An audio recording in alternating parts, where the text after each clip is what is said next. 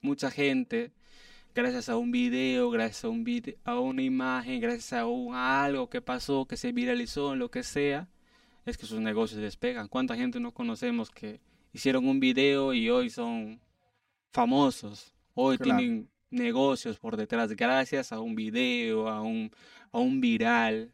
O sea, hoy también en todo eso malo, también hay mucho bueno. Hoy el tema de las redes, de las redes sociales ha hecho que la publicidad, de alguna otra manera, se de no sé cómo se diría, sea como que de todos.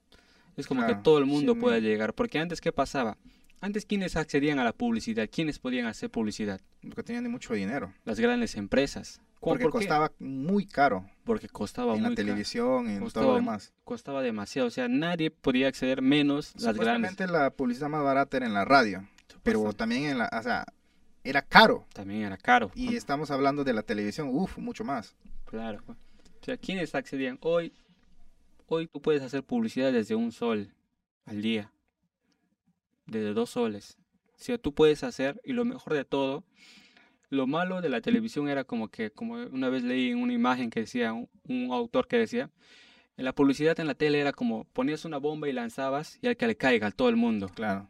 Hoy no, hoy tú puedes agarrar una pistolita y sabes qué, apuntas a donde quieres llegar.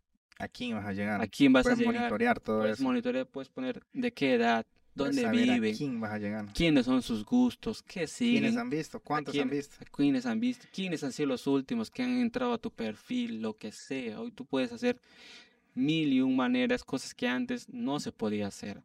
Hoy aparte de ser muy económico, es muy accesible. También lo, una de las cosas más buenas que tiene la publicidad en todo lo que es digital es que te permite monitorear. Antes tú hacías publicidad en tele y cómo controlabas eso. ¿Cómo sabías que, sabes qué? gracias a esa publicidad me han llegado tantos clientes. Eso era imposible.